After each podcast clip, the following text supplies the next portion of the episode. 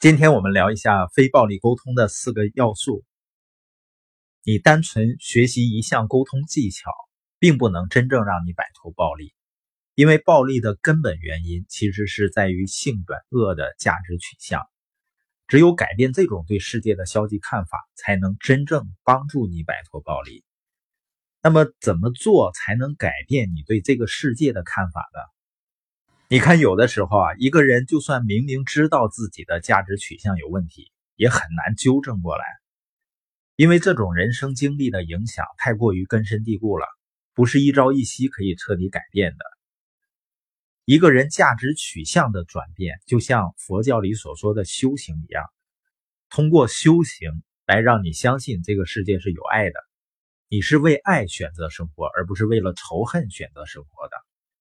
只有让自己放下过去的一些心理包裹，才能够摆脱仇恨，让生活向着光明的方向发展。那你说具体怎么做呢？这就有非暴力沟通的四个要素。这四个要素分别是观察、感受、需要和请求。在日常交流中，你可以通过这四个要素来不断的提醒自己，让自己的思维方式向着有爱的方向发展。我们举个例子。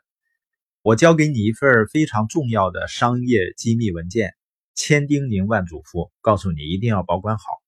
结果呢，你刚答应完，扭头就把文件放在公共会议室，出去吃饭了。等你回来，我可能会非常生气。我给你这么重要的文件，你怎么随便就放在会议室呢？你发现这句话是责备别人的，是一种明显的暴力行为。那么，我们用非暴力沟通的思维逻辑再来表达一次。非暴力沟通的第一个要素是观察，所以我首先观察的是你把机密文件放在了会议室里。第二个要素是感受，我的感受是什么呢？肯定是觉得，首先这个文件很不安全，然后呢，我感到很失望、生气，因为我已经叮嘱过你要好好保存文件，你也答应过我了。可你不放在心上，我觉得你对我说的话不当回事儿。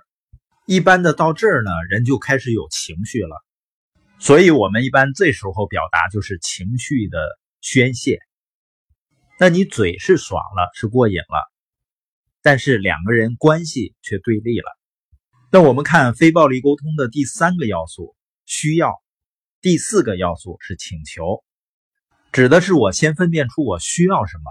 然后我再向你提出请求，按这一套逻辑表达，就是我看见刚才你把重要文件没收起来，放在会议室了。会议室人来人往的，肯定不安全。如果让客户看见，就更不好了。这么重要的文件既然交给你了，以后还是请你注意妥善保存。这就是非暴力沟通的语言表达方式。如果你熟悉了这样的语言结构，你和别人的关系会变得互相尊重，更加平等。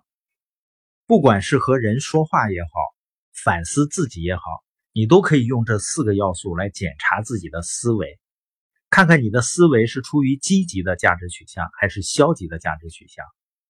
当我们不断的进行非暴力沟通的修行以后，你会发现，你对这个世界会有了一种性本善的信仰。这种信仰会让你避免暴力。生活在更加有爱的环境中，我们可以把非暴力沟通的四个要素写成卡片每当遇到可能暴力行为的时候，就看一看卡片提醒自己不要陷入暴力当中，而是要从平等尊重的角度来看待问题。我们再简单回顾一下这几天交流的三个重点内容。第一个就是平等的交流是怎么演变成暴力行为的，有四点。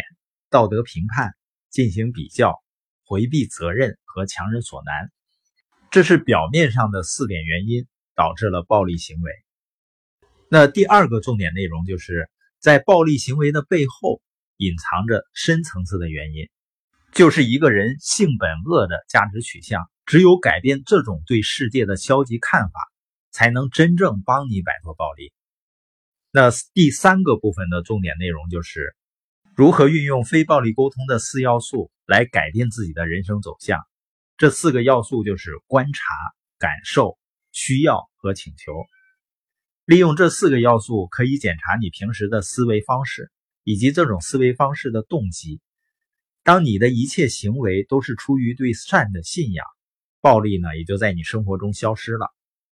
我相信，通过每一个人努力的调整自己的表达方式，慢慢的我们会发现，人和人之间是可以越来越和谐。